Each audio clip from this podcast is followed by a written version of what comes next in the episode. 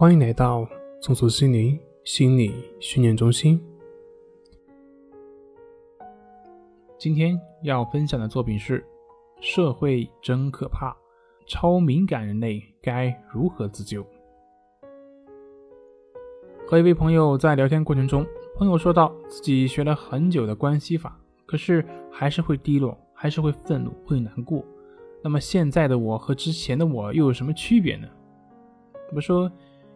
你以为你学了就不会再低落，不会再愤怒难过了吗？他说：“难道不是吗？”我回答：“一方面，随着你的觉知和平等心增加，心自然不会那么容易陷入到以往的情绪当中，像愤怒啊、难过之类的，的确会减少。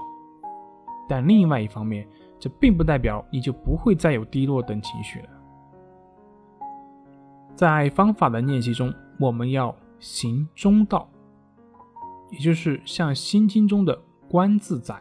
什么是“观自在”呢？“观自在”就是情绪是低落的，那就让低落自在，你不去干涉它，没有喜好和厌恶，这样你也就自在了，让一切都是自在的，包括你自己。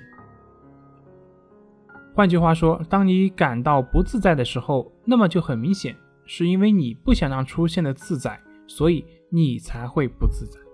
当你不想让情绪低落的时候，你就不自在；当你不想让愤怒出现的时候，你就不自在；当你不想要难过的时候，你就不自在。所以，观自在就已经道出了练习的精髓。观自在，换个词就是如其所是，它是什么就是什么，你不需要去干涉，这就是核心。所以，不是你不会再情绪低落了。而是你知道情绪低落了，但是情绪是情绪，你是你，你们各不妨碍。那另一个问题来了，如果情绪低落，你不去干涉它，它会不会就一直低落下去呢？我们知道，在这个自然界，所有出现的事情都是有一些原因所导致的，就像种瓜得瓜，种豆得豆一样。也就是说。这个事情如果想持续下去，就需要它的那些原因一直存在，才可能持续下去。如果你仔细观察，就会了解到，情绪低落的根源是因为求而不得，也就是你有所求，但是你又得不到，所以才会低落。一般来说呢，心想事成，估计是没有几个人会低落的。所以，低落的根源是所求之心。那我们的操作是什么呢？就是让一切自然来去，不去干涉，也就是从根源上不让我们去有所求，因为你只要有所求，就会有所干涉，所以这个核心就是真正的对症下药。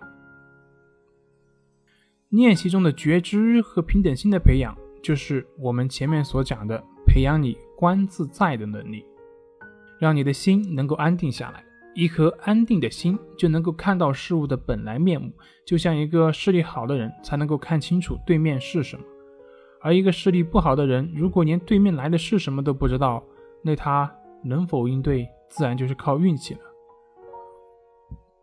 就像《中庸》里面所讲的：“定而后能静，静而后能安，安而后能虑，虑而后能得。”要明了事物的发展规律。你就需要让自己的心安定下来，心神不定是不可能拥有智力的。那如何保持心神安定呢？观自在。